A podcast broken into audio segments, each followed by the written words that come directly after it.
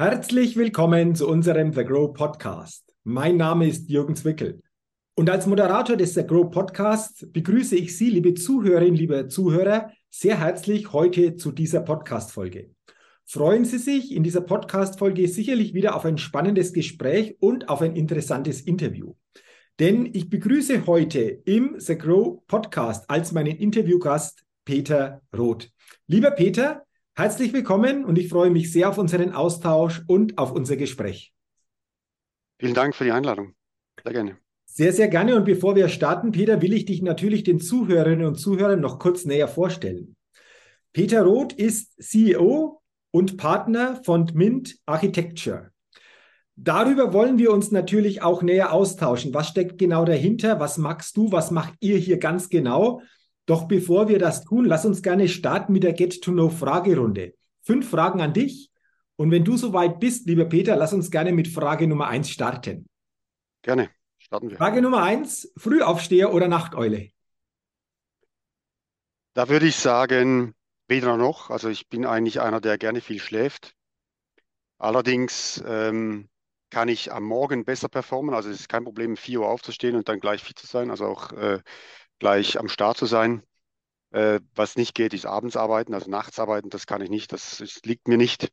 Hm. Aber ehrlicherweise, also ich stehe nicht gerne früh auf, aber ich tue es halt, weil es das, das braucht und äh, weil es viele Themen gibt, die wir bearbeiten müssen. Von dem her wahrscheinlich eher Frühaufsteher. Also die Tendenz geht mehr in Richtung Frühaufsteher. Du hast es gerade geschildert. Und ähm, ich bin jetzt gespannt auf deine Antwort in der zweiten, bei der zweiten Frage und die lautet: Was ist dein Geheimtipp, um auf neue Ideen zu kommen? Gut, wir bewegen uns ja sehr in der, in, sagen wir mal, in der Welt, die sich schnell verändert, in der Gestaltung und äh, in, in, wie soll ich sagen, in der Planung von Gebäuden und von Räumen, von Markenwelten. Und da gibt mir natürlich äh, vor allem, gebe mir gebaute Räume und gebaute Immobilien diese neuen Punkt und diese neue Inspiration. Das heißt, ich hole mir vor allem die Inspiration, wenn ich rausgehe, äh, vielleicht auch meine Ferien dort mache, wo es interessante Themen gibt oder interessant, interessante Entwicklungen und ich so wieder auf neue, auf neue Bereiche komme oder neue Ideen entwickeln kann für zukünftige strategische Anpassungen von Mint. Und äh, das heißt, ich muss rausgehen. Ich, mhm. äh, ich muss rausgehen, muss die Welt sehen und äh, dadurch äh, werde ich dann inspiriert und komme auf neue Ideen. Okay, kannst du dich zurückerinnern, wann das letzte Mal durch dein Rausgehen so eine besondere Inspiration entstanden ist? Gut, ich war, also letzt, der letzte Ort, an dem ich war, wir waren in Korsika und dann ähm, waren wir da im Nationalmuseum, ähm, Korsische Nationalmuseum.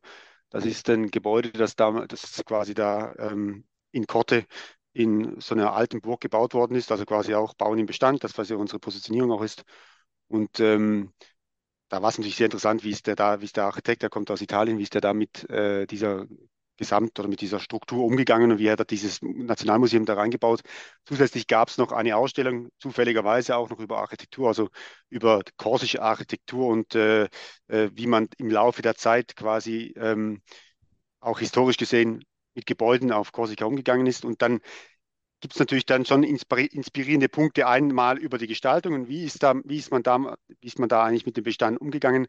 Aber auch auf der anderen Seite äh, treten da Themen auf, wo man sagt, coole Ausstellung, können wir das für uns machen, äh, Ideen, die dann da weitergehen, sagen, wollen wir bei uns intern äh, vielleicht irgendwelche Veranstaltungen selber machen, wo man dann wiederum irgendwelche anderen Gestalter mit einladen kann und so weiter. Das ist dann so ein, ein Punkt, wo man dann, wo ich dann relativ schnell auch mal auf Ideen komme. Ob denn die gleich umgesetzt werden, ist eine andere Frage. Aber ich glaube, das ist vielleicht so ein Beispiel, das, was jetzt kürzlich war, einfach in den letzten Ferien. Ja, interessant. Also klingt, klingt spannend, einfach immer durch diese neuen Eindrücke zumindest Ideen für sich zu bekommen. Du hast es gesagt, ob die Umsetzung dann gleich oder irgendwann später oder überhaupt stattfindet, ist dann immer ja eine zweite Schuld, aber grundsätzlich mal in diese Richtung überhaupt neu zu denken. Interessant. Dann sind wir bei Frage drei Und diese Frage lautet, wenn du eine Sache in Deutschland ändern könntest, was wäre das? Ähm, gut, also natürlich Deutschland, wir, wir sind natürlich in der Dachregion tätig und äh, wir haben verschiedene Länder. Schweiz, äh, Österreich und natürlich aus Deutschland. Ich wohne natürlich in Deutschland, also dem Grund äh, kann ich da auch vielleicht ein bisschen mitreden. Aus meiner Sicht gäbe es ganz viele Dinge, die man ändern könnte und auch ändern vielleicht sogar müsste. Ein Punkt, der mir der mir da durch, durch den Kopf geht. Und da bringe ich was mit aus der Schweiz. Was ich merke, was da einen positiven Hintergrund hat, ist der, dass, dass wir generell als, als, ähm, als Bürger und Bürgerinnen von Deutschland äh, mehr Abstimmungsrechte bräuchten. In Deutschland gibt es also schön, in der Schweiz gibt es so schön diese Volksabstimmung, wo zentrale Themen quasi durch das Volk abgestimmt werden und man da auch äh, quasi ähm, Vorlagen einbringen kann und darüber abstimmen kann.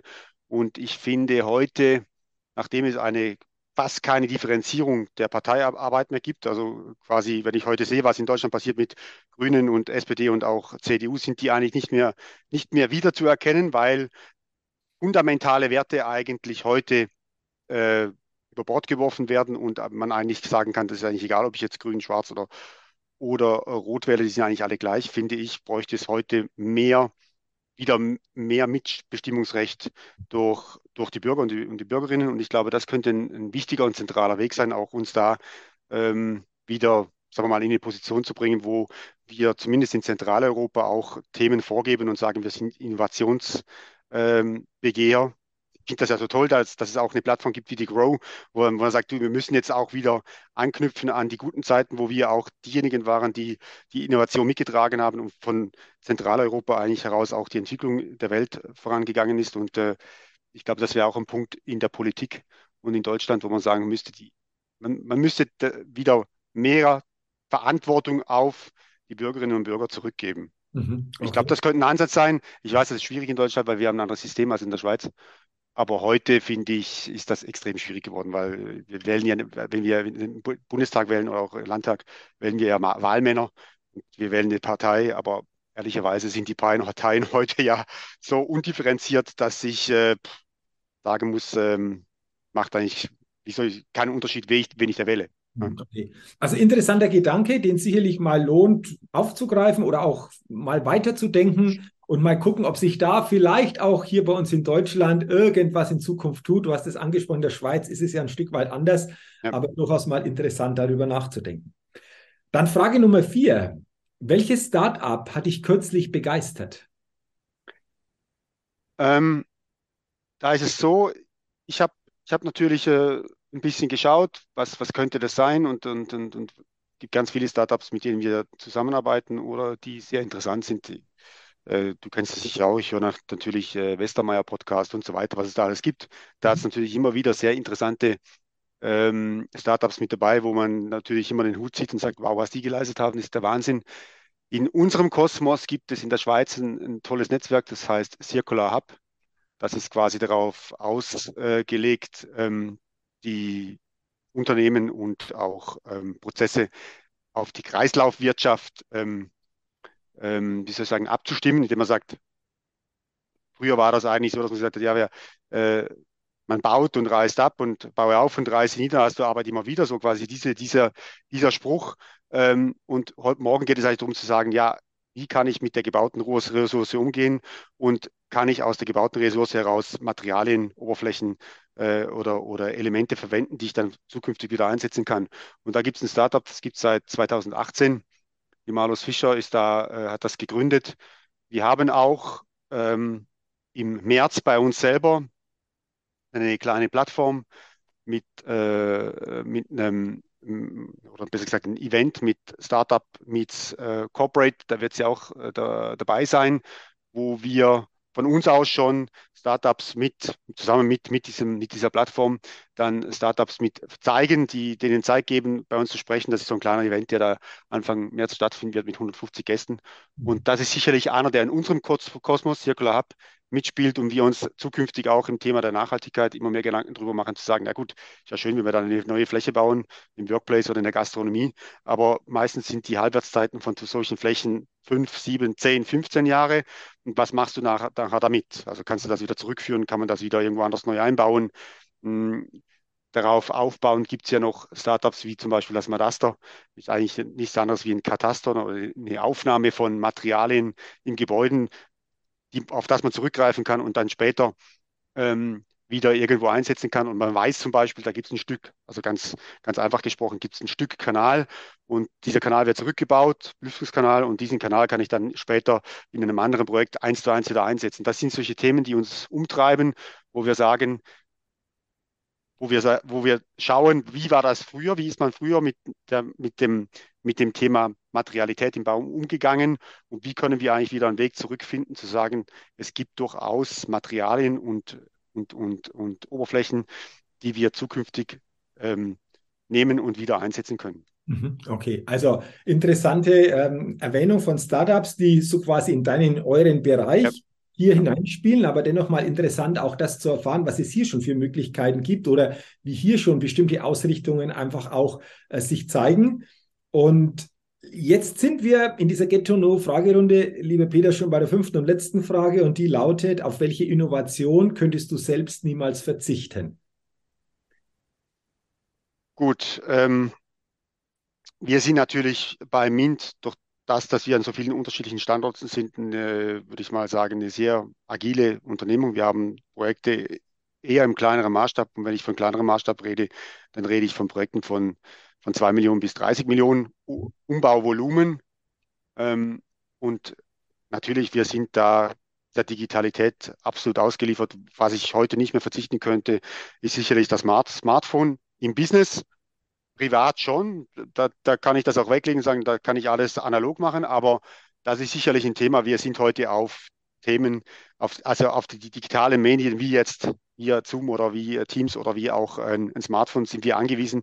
Wir können ohne diese Dinge nicht mehr arbeiten. Mhm. Und ähm, äh, das ist sicherlich ein Thema, wo ich heute nicht mehr darauf verzichten könnte. Wie wahrscheinlich viele von uns äh, auf ja. die Tools, die du gerade entsprechend erwähnt hast, weil sie natürlich das tägliche Arbeiten erleichtern oder auch ein Stück weit die Arbeitswelt natürlich auch verändert haben. Ja, ja herzlichen Dank ähm, an dich für deine Antworten zu diesen Fragen in der Get-to-Know-Fragerunde.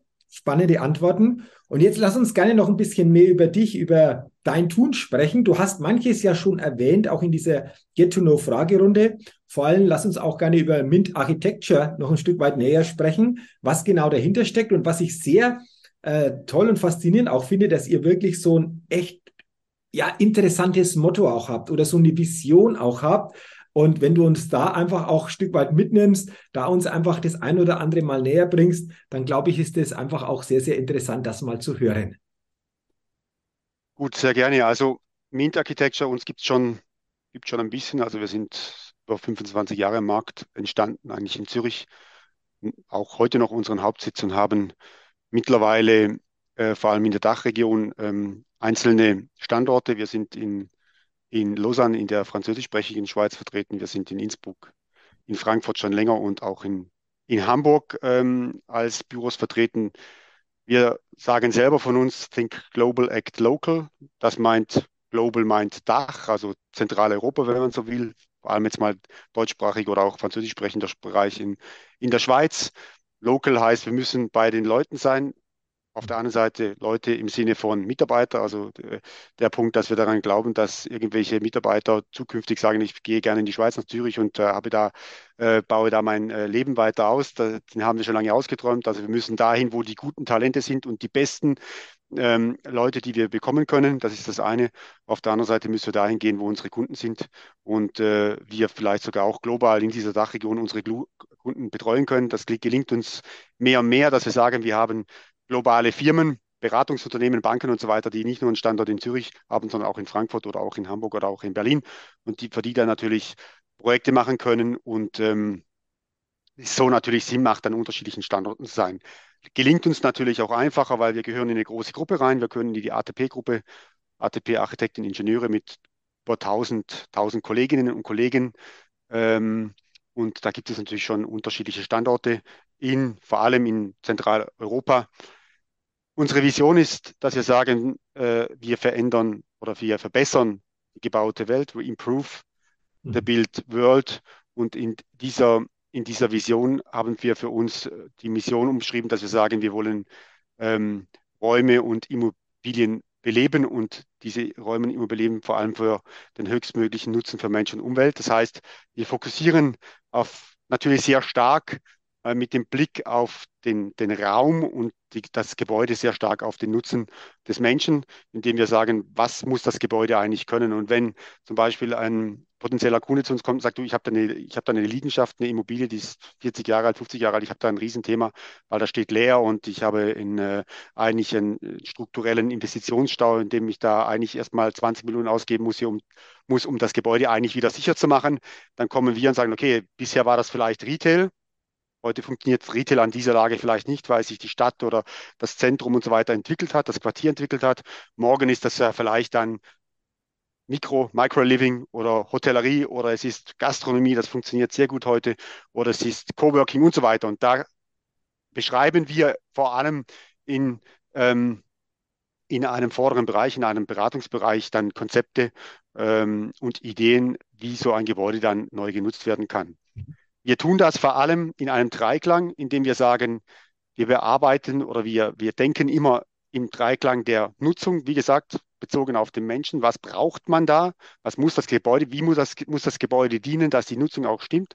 Also Nutzung in der Gestaltung, indem wir sagen, heute braucht es auch natürlich immer eine sehr gute und identitätsstarke Gestaltung und auf, auf den letzten Punkt der Nachhaltigkeit, indem wir sagen, heute ist es zentral, dass die Gebäude, die wir dann sanieren, entwickeln oder auch revitalisieren, auch für die Zukunft so fit sind, damit man ähm, äh, da wieder Gebäude hat, die dann auf den neuesten Standards dann äh, gebaut werden können. Mhm, okay, ähm, also klingt interessant. Diesen Dreiklang Nutzung, Gestaltung, Nachhaltigkeit hast du schon erwähnt. Lass uns gerne zum Thema Nachhaltigkeit noch ein Stück weit genauer drauf gucken. Das ist ja, denke ich, ein sehr, sehr großes und auch ähm, ja, wirklich wichtiges Thema für uns alle. Ähm, du hast manches da auch schon angesprochen, aber wenn wir noch konkreter drauf schauen, wie können wir uns das vorstellen? Gebäude nachhaltig so quasi auszurichten? Worauf kommt es da im Detail oder vor allen Dingen ähm, als, als sehr wichtige Aspekte, die da mit reinspielen, an?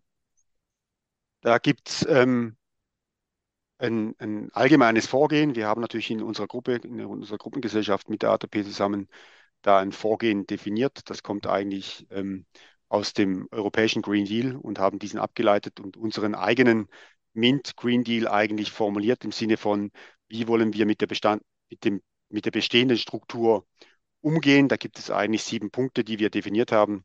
Also ich kann es ja kurz mal äh, runter, mhm. runter äh, ähm, ähm, zeigen. Das ist zum einen die CO2-Reduzierung von, vom Gebäudebetrieb, äh, ressourcensparend mit Materialien umzugehen, das, was ich vorher schon gesagt habe, wasserschonend, klimaresilient. Ähm, wir wollen in der zirkulären Wertschöpfung denken. Wie gesagt, ähm, wir behandeln die Gebäude als urbane Rohstofflager, wo wir sagen, ja, wenn das, wenn das Ding irgendwann vielleicht nochmal ein neues Leben braucht in 40 Jahren, dann können wir vielleicht Teile der Fassade zurückbauen und diese wiederverwenden.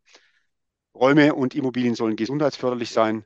Und zum Schluss wollen wir bei jedem Projekt, das wir haben, eigentlich erreichen, dass man die zertifizieren kann, dass die zertifizierbar sind im Innenraum ist das nicht immer ganz möglich, also beim klassischen Mieter oder bei der klassischen, beim klassischen Innenausbau, aber bei, einer, bei einem holistischen Projekt, wo wir quasi das Gebäude plus den Innenraum ähm, planen und äh, gestalten, da dann schon. Und das konnten wir zum Beispiel äh, in, der, in der letzten Zeit für ein Projekt für die Basler Kantonalbank machen, wo wir einen, einen, bestehenden Teil des Hauptsitzes komplett zurückgebaut haben auf die Grundstruktur, also diese graue Energie ähm, ähm, der Grundstruktur stehen gelassen haben und dieses Gebäude dann wieder aufgebaut haben mit dem neuen Workplace-Konzept, mit dem neuen äh, Bankenkonzept und mit der neuen architektonischen Gestaltung der Fassade. Und dies, das dann natürlich auch auf Basis von so einem Mint Green Deal, eben wie sind wir mit der Fassade umgegangen, gesundheitsförderlich im Sinne von äh, Lichteintrag, Wärmeeintrag, Blendschutz oder zirkuläre Wertschöpfung im Sinne von, wir bauen eine neue Glasfassade mit ähm, Aluminiumprofilen und so weiter oder Aluminiumverkleidungen, zu sagen, wie wenn das Gebäude irgendwann mal wieder neu genutzt wird, umgebaut wird, wie kann ich damit umgehen? Kann ich das vielleicht runterbauen, dem eine neue Farbgebung geben, dann wieder neu aufbauen? So wie sind, sind wir dran hingegangen und konnten zum Schluss dann auch eine Zertifizierung erreichen, haben das quasi als Minergie P-Standard zertifiziert und ist heute, äh, wenn ich es recht im Kopf habe, habe, eines der ersten Verwaltungsgebäude oder eines der wenigen Verwaltungsgebäude in Basel, das äh, mit Minergie äh, Standard, mhm. standard zertifiziert wurde. Okay. Ähm, du hast gerade von diesen sieben Punkten gesprochen, Ja. da in die Nachhaltigkeit mit reinspielen. Würdest du sagen, dass jeder, der ein Gebäude besitzt, sowohl Unternehmerin, Unternehmer, aber vielleicht ja auch Privatmann, für die Ja. Zukunft auf diese sieben Punkte, wenn es darum geht, wie soll dieses Gebäude gestaltet werden, wirklich auch viel, viel stärker achten sollte? Wie siehst du das? Ich glaube, ich glaub, im Privatbereich, also man muss das ein bisschen unterscheiden von den äh, finanziellen Investoren oder Investmentgesellschaften ähm, äh, oder Immobiliengesellschaften zum Privatbereich. Ähm, im Privatbereich ist ja, gibt es da vielleicht andere Herangehensweisen zu sagen, wie kann ich mein Gebäude CO2-neutral bauen im Sinne von CO2-neutral im Sinne von Null Emissionen, oder? Und Mhm. da gibt es vielleicht andere Herangehensweisen, indem ich sage, was habe ich für einen, eine, eine Heizungsanlage, also eine Heizung, eine Wärmeerzeugungsanlage und was habe ich für eine, äh, eine Anlage, die mir dann zum Beispiel den Strom bringt, um diese Anlage zu betreiben und so weiter, was dazu führt, dass ich da vielleicht eher schneller auf den, auf die Neutralität komme. Und aber sagen wir mal, bei den öffentlich genutzten Gebäuden, Kommerzimmobilien, wenn man so will, da natürlich schon. Da ist immer auch ein bisschen die Frage, ähm, was möchte ich mit der Immobilie tun? Mhm. Und gibt es da vielleicht Themen, die mich, die ich mir dann auch leisten möchte? Heute spüre ich natürlich oder spüren wir alle, dass vor allem ähm, börsenkotierte Investment- oder in, in Immobiliengesellschaften natürlich da sehr darauf achten und sagen, ich, wenn ich ein Portfolio habe und dieser, dieses Portfolio auch noch äh, börslich kotiert ist, dann muss ich schauen, dass diese Immobilien eigentlich klimaneutral werden. Mhm. Und klar, da sind wir natürlich in, sehr unterstützend dabei und sagen, an welchen Punkten nicht immer, immer, nicht immer alle sieben lassen sich umsetzen, aber zum Teil können wir an vielen arbeiten und sagen, wie können wir da eigentlich den größtmöglichen Beitrag dazu liefern, dass das Gebäude dann ähm, in der, in der, in der, im CO2 sich besser darstellt, als das bisher war. Ich sag's mal so. Mhm. Okay, okay, interessant. Ähm, lass uns zum Ende, äh, Peter, gerne mal noch in Richtung Zukunft gucken. Du hast ja viele Dinge schon angesprochen, auf die es heute ankommt, die ihr auch im Blick habt. Aber wenn du jetzt mal nach vorne guckst, einige Jahre nach vorne guckst, guckst, wohin geht die Architektur? Also was ist hier für die Architektur auch wichtig in einigen Jahren? Was würdest du sa sagen, worauf kommt es da an, wenn wir da auch in die Zukunft gucken? Ähm, also Vielleicht kann man die Frage ein bisschen zweiteilen. Erster Teil, wir schauen in die Zukunft rein auf die Architektur gesehen. Zweiter Teil vielleicht auf, auf Mint, weil das Mhm. hat natürlich äh, durchaus ähm, eine Gleichzeitigkeit. In der Mhm. Architektur werden wir zukünftig uns mehrheitlich mit, und da, ich spreche hier von Europa, werden wir uns mehrheitlich damit auseinandersetzen müssen, dass wir ähm, bestehende Gebäude neu anders anschauen. Früher war das ein bisschen so, dass man gesagt hat, ich habe ein Gebäude, das ist alt und wir reißen es ab und bauen was Neues hin. Und morgen wird das eher so sein, dass ich sage, ich habe ein altes Gebäude und wie kann ich das entwickeln, wie kann ich das revitalisieren? Oder äh, wie kann ich das sanieren, weil heute auch durch den allgemeinen Baupreis es fast nicht mehr leistbar ist, also Zinspolitik, Baupreis, fast nicht mehr leistbar ist, zu sagen, ich reiße das einfach weg und äh, nehme quasi auch die Grundstruktur weg und baue das wieder neu auf. Das heißt, morgen wird es so sein, dass man sicherlich viel mehr auch im Bestand arbeiten muss und genau diese Überlegung hat, was braucht oder wie, wie muss das Gebäude morgen dienen und welche Nutzung, welcher Nutzung soll in diesem Gebäude zu liegen kommen. Mhm. Und das wird die große Herausforderung sein, dass wir mit allen anderen Themen eben ähm, europäischem Green Deal auch im Bestand damit umgehen müssen, weil natürlich ist es heute einfacher auf Basis des Green Deals ein neues Gebäude zu bauen, als das bestehende Gebäude zu revitalisieren oder zu sanieren. Und das wird die große Herausforderung für uns sein. Mhm. Okay, also auch interessant, wie das in Zukunft aussieht, worauf es ankommt. Und jetzt Abschlussfrage in unserem Interview. Lass uns gerne nochmal auf The Grow gucken.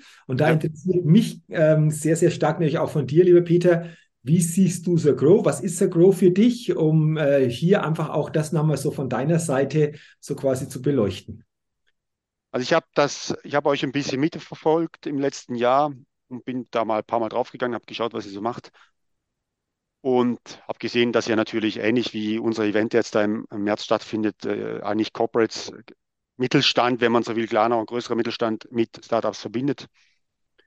Äh, ich fand das aus dem Grund interessant, weil wir ja beide Themen bei uns vereinen. Wir haben natürlich eine AG in der Schweiz, gibt seit 25 Jahren. Wir sind da 55 Mitarbeiter in der Schweiz und bauen sukzessive die anderen Länder auf. Das heißt, wir haben natürlich ein Startup in Frankfurt, wir haben ein Startup in Hamburg, ein Startup in Innsbruck und so weiter. Das heißt, wir verbinden diese Themen. Wir wissen eigentlich auf der einen Seite, äh, was heißt es, eine, ein KMU in der Schweiz zu sein, ein, ein, ein Architektur-KMU in der Schweiz zu sein, ein kleineres KMU ehrlicherweise, aber immerhin. Und äh, wie, wie gehe ich da am Markt mit neuen Standorten um? Das fand ich interessant, habe das gesehen, habe gesehen, dass wir da eine, eine Vernetzung finden können zu auch natürlich zu anderen Startups, die interessant für uns sein könnten, in der Digitalisierung, in den Prozessen und so weiter.